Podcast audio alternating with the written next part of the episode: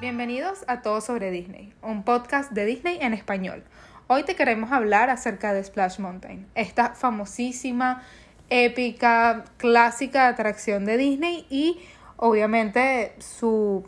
Lo que viene ahora. Exactamente. Eh, ya no vamos a disfrutar más de esta atracción, bueno, por razones un poco inadecuadas, un poco eh, políticamente incorrectas.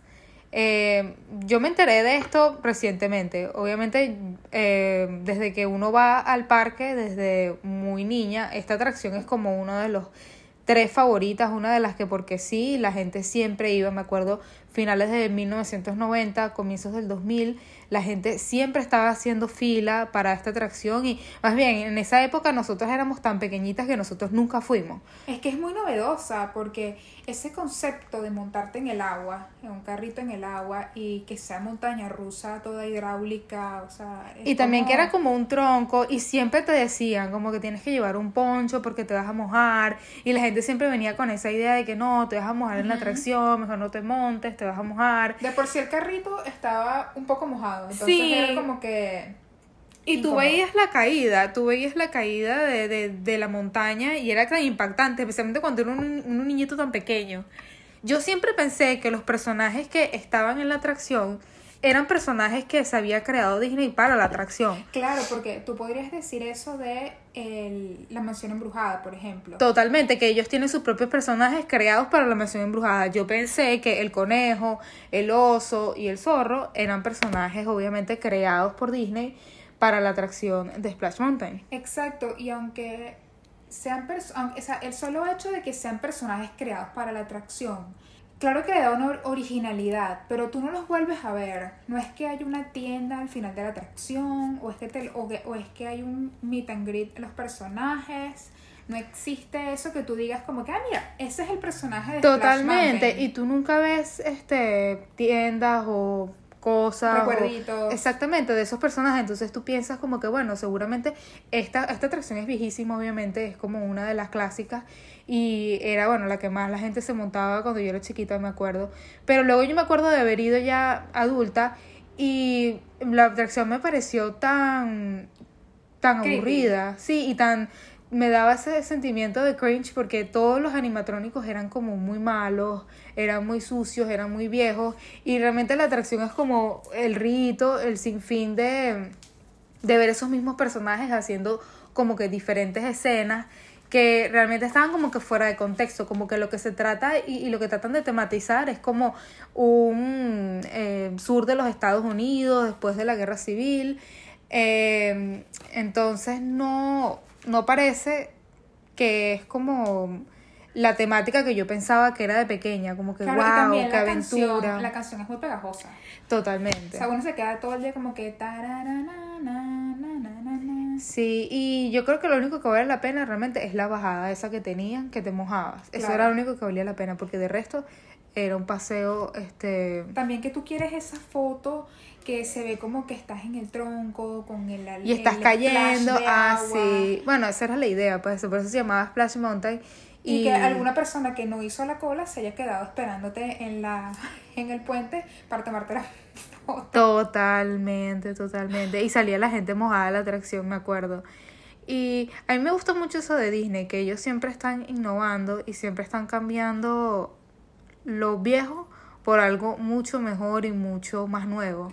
Exacto, porque si lo piensas bien, es lo que dices tú, la cosa era ya un poquito creepy, como que tú sabes cuando tú ves esa, ese efecto que tienen las fotos de el conejo de Pascua, que es como que tú ves esas fotos conejo de Pascua cuando eras niño y te quedas como que ya vas, tú un muñequito horrible. Y yo creo que eso es lo que pasa con Splash Mountain, que ya los, el estilo de animación ha cambiado tanto en esos últimos 30 años. Y también la atracción la han renovado varias veces los animatrónicos. Que ya me da esa vibra como de animatrónico que se va a incendiar. No Sí, sé. me da como- Muy creepy, como muy ochentoso así. muy- Totalmente. ¿Sabes qué me da? Como esa vibra del viejo Chucky Cheese. Totalmente. Que son estos animatrónicos así que, que dan miedito. Sí, de por sí. ¿Te acuerdas del conejito cuando está saltando y se ve como que... Sí, como Exacto. que, y después aparece y sale de- saludándote por un hueco de un árbol y hace como que, ¡Ja, ja, ja! y tú, qué miedo, ¿sabes? Como que no. Claro, no existe. Ay. No, más bien, yo creo que si yo fuera niño, yo pensaba, y, y de esta generación, yo pensaba que es una atracción de terror, porque realmente es un poquito terrorífica. Es como hiperrealista, es como que un, un conejito muy fluffy. Sí, y Disney estaba tratando de deshacerse de esa atracción desde los 80. Realmente ellos están tratando de borrar la película en la cual está basada la atracción. Es que es imposible conseguirla. Eh, ni siquiera en la plataforma de Disney no se puede. Y Disney últimamente está tratando de reivindicarse y poner mensajes diciendo, bueno, nosotros no pensamos que culturalmente esto es apropiado, pero aquí está la película. Sí. Pero la película es tan culturalmente inapropiada para esta época que Disney ni siquiera la tiene en plataforma y desde los 80 ella se está tratando de deshacer y no promover esa película. Exacto. Lo malo es que fíjate que, que controversial, que la mayor atracción de Frontierland, aparte de las deliciosas este, patas de pavo, que es la atracción principal, No. sí, está Splash Mountain. Pero ellos se han tratado de, de- de deshacer de esa mala publicidad. Ya va, y los nachos de Pecosville, Totalmente. ellos te Ah. hacen como que una bolsita de doritos, te la pican por la mitad y te colocan ahí tu ensaladita con tus doritos ahí. Ay, qué rico. Eso, mira, a mí yo creo que me gustan las tiendas de recuerdos porque tienen muchísimas cosas así, tipo De vaqueras, vaquero. tipo... Tiene esa vibra así como que del Medio suramericano, medio oeste. Tiene así... Es, es- es bien. O sea, el ambiente y todo. Y obviamente esta atracción que era como... Uno veía, yo me acuerdo de pequeñita, ver eh, esa caída de agua y el tronco y era como, wow, cuando yo sea grande me voy a montar esa atracción porque eso debe ser Sí, sí, sí. buenísimo. Sales toda mojada, toda ridícula. Exactamente, y tú, ay, coño, voy a comprarme el poncho y tal, y ay, no, voy a venir ya vestida ya, pues vamos a ver. Sí. Aparte que un día de calor de verano así en, en Florida, o sea, uno está ahí pensando como que no está mala idea. Ujú.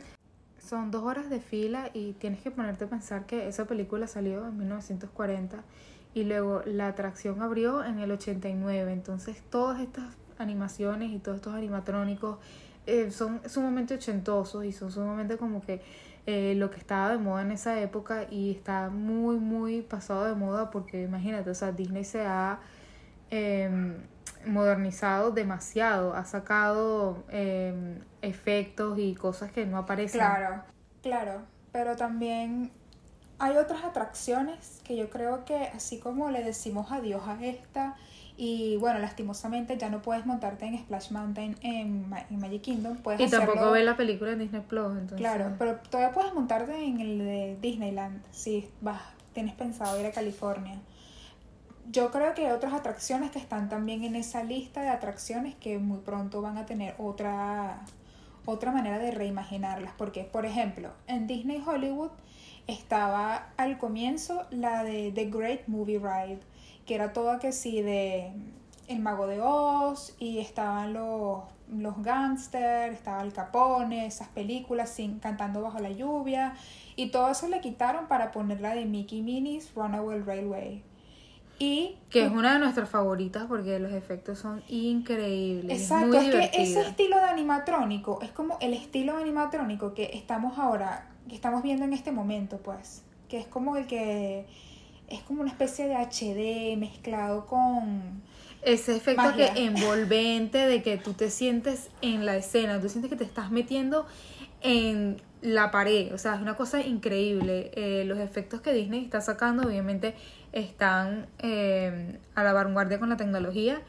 Claro, también están todos estos efectos de fibra óptica. Por ejemplo, en esa que te contaba de Mickey Minnie's Runaway Railway, ese efecto de cuando la pantalla se parte, pero en verdad no se está partiendo. Como que todos esos, no sé, O esos cuando tú estás ópticos. cayendo por la cascada y tú piensas, estoy cayendo en la cascada y realmente tú sientes hasta el piso, todo moverse y realmente no es así, es simplemente la pantalla y, y es una experiencia inmersiva. Exacto, pero así como esa, esta esperemos, o sea, lo que viene ahora, esperemos que sea distinto. También yo siento que hay otras atracciones que van a sufrir este mismo destino de Splash Mountain, como por ejemplo la de los tres caballeros. Yo siento que por más que tú intentes como que push y estés orgulloso y quieras seguir con los tres caballeros ahí tenés- y tienen ese efecto de nostalgia, o sea, al millón, yo creo que eso es algo que muy poco a poco la vamos a reemplazar, tal vez por el mismísimo Coco, que también es de México. Sí, Los Tres Caballeros es la atracción que está en México, en Epcot. Y es una de mis favoritas. Me encanta porque eh, Los Tres Caballeros fue una de las primeras películas que introdujo el tema latino a- en Disney. Y me encanta esa película. Me acuerdo de verla muy chiquita y de realmente disfrutar de José Carioca, este, Paco Sí, Pistola. pero también tiene ya todos esos elementos problemáticos Sí, que Disney quiere desasociarse. Yo creo que por lo menos nosotros los latinos y los estereotipos que ponen de latino, de mexicano, como que nosotros no nos ofendemos, más bien, nos como que nos da risa o no nos como que no, no lo tomamos a mal. Y la película a mí me encantó y es muy eh, inclusiva, que es lo que ellos tratan de hacer. Ujú. Pero obviamente como tú dices, Coco es, sería como la nueva temática para el público joven y Coco es una película excelente, obviamente eh, es muy emotiva, haría a todo el mundo llorar, pero a mí La lo que me gusta, Coco, Ay, sí, O sea, el perrito, La música, pero a mí lo que me haría llorar realmente es, Ernesto de la no sé qué cosa. es que inclusive la gente ah, cuando, cuando se muere tiene problemas con inmigración, así que bueno, eso no me parece muy inclusivo, espérate. Pero eh, me pareció que, por lo menos en la introducción del mundo latino, que eh, obviamente eh, le están presentando a Donald Duck, que es como el, el pato americano, le están presentando como que mira, esto es Brasil y la música es buenísima, y después dicen, no, pero esto es México, y le presentan que sí Acapulco, y Claro, pero también acuérdate de esa persecución masculina que hacen los hombres en esa película. Sí, viendo a las muchachas en traje de baño, El sexismo, es como que ya son cosas que yo creo que también hasta nosotros los latinos queremos ya desligarnos de ese concepto de... de que somos Casanova. mujeres bellas. No, Ay, no, por favor. no. me ofende. Pero, o sea, son cosas que queremos ya avanzar. Sí, me imagino Y también que... las armas, o sea, el...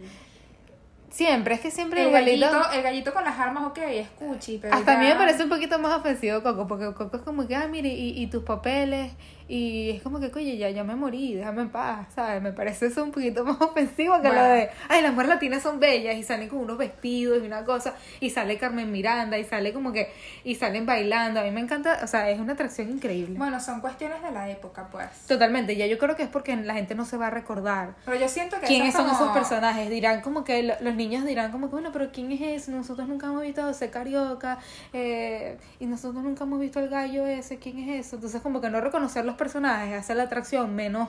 eh, te- Emotiva, exactamente, no te involucra tanto en la atracción. Por lo tanto, yo creo que obviamente Coco sería una buena opción. Claro, tú te imaginas así la escena en la que estás en el botecito dentro de la pirámide y estás pasando, está todo así oscuro, las luces, Obviamente, la música, todas estas las cosas- casitas, los colores, o sea, la estética de Coco que es tan bella. Todas estas... Y Día de los Muertos. todos todo estos cambios eso. en Disney eh, indican que bueno que nos estamos convirtiendo en una ciudad una sociedad cada vez más progresiva una sociedad cada vez más tolerante y eh, estamos rechazando todas esas pequeñas cosas que realmente discriminan o, o no son muy apropiadas Que no une, claro. Entonces me, me parece muy bien que Disney obviamente y haga innove sus atracciones y, y los clásicos permanezcan, porque obviamente los clásicos son clásicos, siempre la- las tacitas de té no ofenden a nadie, pero por favor, eh, Blancanieves hasta ahora no ofende a nadie, eh, no, no sé, en el futuro ya veremos. Y el castillo de, de, de la Cenicienta tampoco, pero... eh, Pero son cambios para mejor. Totalmente, yo siento que, y, y si no son por lo mejor, bueno, son cambios, y nos gusta ir a Disney y ver cosas Entonces, distintas. este episodio lo titulamos Adiós Splash Mountain. Hola, Tiana Bayou. Entonces, bueno, todos conocemos la historia de Tiana, de la princesa y el sapo, siendo la primera princesa como. Afrodescendiente. A mí me Exacto. encantó eh, cuando salió de la comercial la princesa Tiana, era como un shock, era como que la gente no podía Bellísima. creer, no podíamos creer que una había una princesa, una representación afroamericana en Disney. Era increíble, era como, Sí, no me lo creo. No me sí creo. bueno, y lo que se viene ahora para Disney va a ser así, pues muchísimo más este como belleza multicultural, pues. Y me encantó que la involucraran con este cuento de fantasía tan bonito que es La princesa y el sapo. New Orleans tiene toda esta magia que es tan Disney. Claro, pero por una parte, o sea, son sentimientos encontrados, porque por una parte es como que, ok, claro que Diana se merecía su atracción completamente nueva y bellísima, y ¿qué crees tú que le están dando como estas obras de... Yo creo que no, yo creo que fíjate que esta zona de Frontierland, esta zona que es como de- del viejo oeste, ellos tienen darle como que ese... En Magic Kingdom. Exactamente, pero ellos quieren darle como que eh, ese vibe del sur de los Estados Unidos. Y ellos quieren hablar como que de un sur bonito, como que ellos quieren cambiar esa historia un poquito discriminativa, y ellos quieren poner como que, bueno, la historia de Tiana, que igualmente la historia de Tiana es un poquito realista, porque Tiana no es ninguna princesa, o sea, Tiana es eh, la hija de la señora que hace los vestidos en la casa y ella eh, Pues se quiere con un príncipe. Sí, pero ella como que la idea de ella, eh, eh, que no está basada como que, ay, como quiero ser estar con un príncipe. este, es que yo tengo un sueño y mi sueño es hacer un restaurante, yo quiero cocinar en el restaurante y yo tengo esas ambiciones. O sea, clase aparte que yo besé un sapo y ese sapo, oye, casualmente era un príncipe, ojalá Claro. tuvo mucha suerte ella porque uno besa muchos sapos y son simplemente sapos o peor.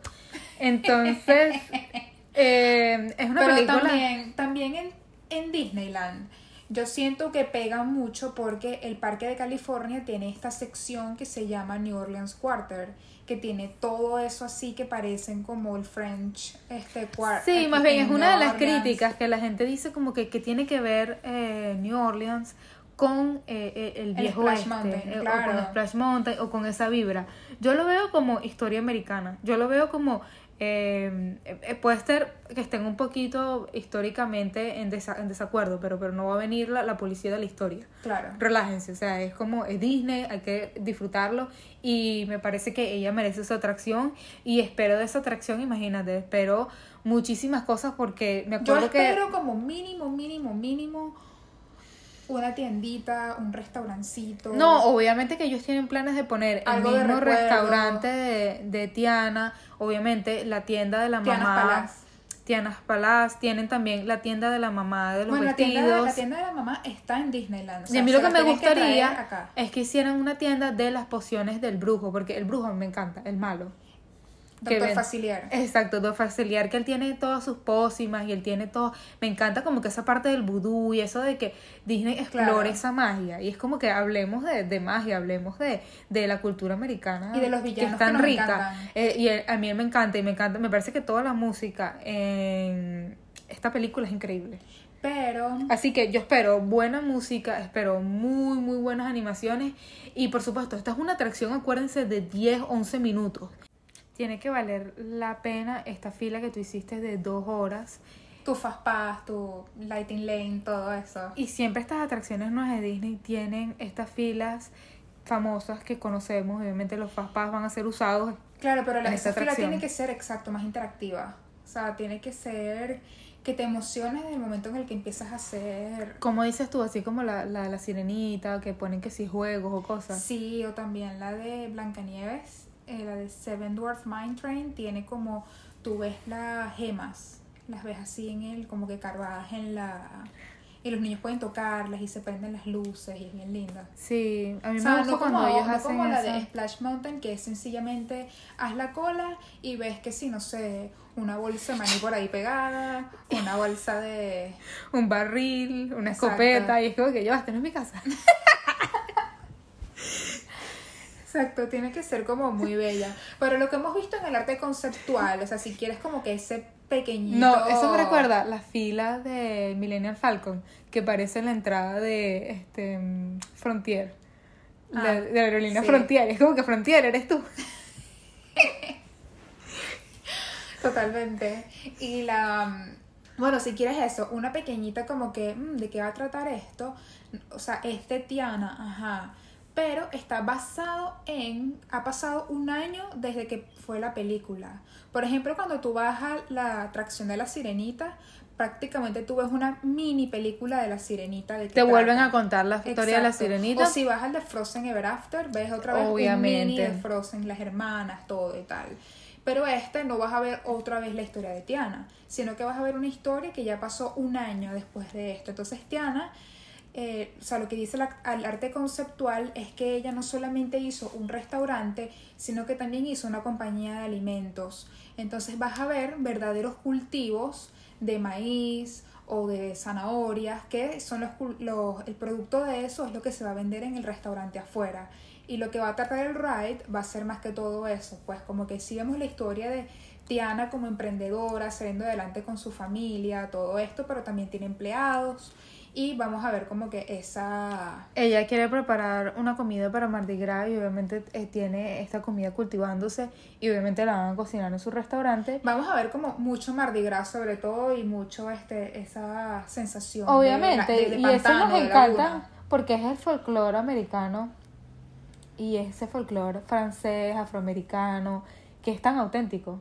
Bueno, esperamos ver al cocodrilo que toca la trompetita. Exacto, a mí me encanta ese cocodrilo y esperemos Bueno, ver y las también vamos a ver a. Tiana en pantalones. O Sí, sea, es que bien emblemático. muy- y- sí. Porque supuestamente la película salió en 1920. O sea, está basada en 1920. La Claro. película salió en el 2000, creo que en el 2007. Ocho por ahí, sí. Sí, entonces, obviamente es como muy, muy adelantada a su época una mujer usando ese tipo de pantalones que son... Es que ya quiero ver a las niñitas disfrazadas de Tiana así con sus pantaloncitos y su outfit como como el de los pantanos verde, de, de New Orleans, totalmente. Eso va a quedar muy, bonito. bonito. El sombrerito. Es más, vamos a hacernos nosotras mismas una. Bueno, yo creo que eso seguramente lo van a comenzar a vender en la tienda de la mamá de los vestidos, porque los vestidos eran bellos. Y me parece que como que puede ser un segundo, eh, como la tienda esta donde compran vestiditos, hacen peinaditos, que son de la Cenicienta, para niños. ¿cómo Bibidi Bibidi Boutique. Bobidi Boutique. Que vamos a hacer un episodio sobre. Bibidi Bobidi Boutique. Y esto va a ser como una peluquería así. Con tu vestidito y te ponen tu ropita. Bello, bello. Me gusta, me gusta mucho. A mí también. Y eh, va a estar también, yo espero que esté ese lado, como dices tú, del doctor Facilier y que le pongan como que algo así todo místico, mágico, porque algo que yo amo de las nuevas atracciones de Disney, por ejemplo, esa de Mickey's Runaway Railway o la de mm, Star Wars que amamos, la de Rise of Skywalker of the Resistance, es que tú te quieres volver a montar. Eh, ¿sabes? quedas con esa sensación de que lo disfruté tanto que otra vez quiero hacerlo no me otra importa vez. no me importa hacer esta fila otra vez o, o sea la, la pasé tan bien me pareció tan bella Ya me imagino que vamos a estar como unos dos buenos años de que esa atracción va a ser como el boom el boom. yo definitivamente espero más vignettes porque Tiana es famosa por sus vignettes y no veo mucho movimiento vignette en Magic Kingdom lo veo bastante en Disneyland y lo veo en el hotel este de New Orleans French este cuartel como se llame el que está en Magic Kingdom o sea en- el que está en Orlando pero espero que tienen forma de Mickey. Los otros viñetes normalmente son un viñete. claro Mickey vignettes O sea, espero un puestecito que mínimo, mínimo lo vendan todo el día y peñetes, porque los amo. Otros viñetes que son buenos, buenos, que son good, son los del Popeyes. También son buenos. No. No. No, no, no. Yo no recomiendo eso. Yo recomiendo Popeyes. Bueno, definitivamente como la de la de Snow White, la de Seven Dwarf Mine Train, me encanta el aire acondicionado así súper fresquito en- dentro de las atracciones. Y sabes que también es riquísimo esos cool zones que tienen, como esas zonas de enfriamiento cuando está haciendo mucho, mucho calor. Que son que, que, que sí de Coca-Cola, que sí de Sprite. Y es como que tú entres y es como muchos ventiladores y te lanzan hielo, te lanzan agua. es Claro, eso tiene que ver más o menos con así lo místico de un Sí, hay como de- que un oso polar, una vaina, pero, claro. pero por ahí, o sea, están en el parque, no, las cool zones, ¿te Ajá, acuerdas? Sí, sí, sí. Y son que sí, temáticas de cualquier cosa, y me encantan, me encantan y, y realmente te refrescan. El problema es que hay mucha gente siempre, Bueno. pero bueno. Entonces, bueno, lastimosamente eh, Splash Mountain en Magic Kingdom ya cerró, pero eh, vamos a ver como estas construcciones y eso va a ser así por lo menos hasta finales del año que viene que van a estrenar la de Tiana.